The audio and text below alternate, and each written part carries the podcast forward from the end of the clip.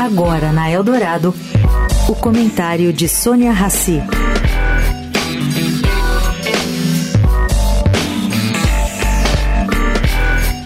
Gente, cresce nos Estados Unidos, segundo o jornal New York Times, o número de bilionários americanos que optam por não deixar herança para seus filhos. Isso já vem acontecendo há muito tempo com pessoas como Warren Buffett, Steve Jobs e Bill Gates.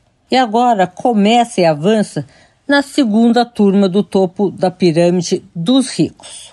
Bom, cá entre nós, ao doarem seus recursos para instituições de caridade, de pesquisa ou ainda ONGs socioambientais, eles têm vantagem tributária significativa. Essas doações minimizam taxação de lucros. No Brasil, isso não acontece. Não há incentivos fiscais para quem faz doações de fortunas para entidades beneficentes. Entretanto, há um caso aqui curioso. O dono da Cirela, Eli Horn, doou 60% da sua fortuna aqui no Brasil. Um caso raro.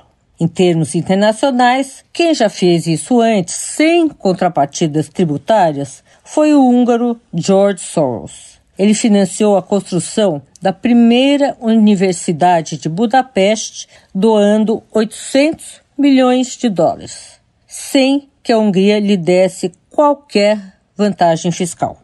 Sônia Raci, para a Rádio Eldorado.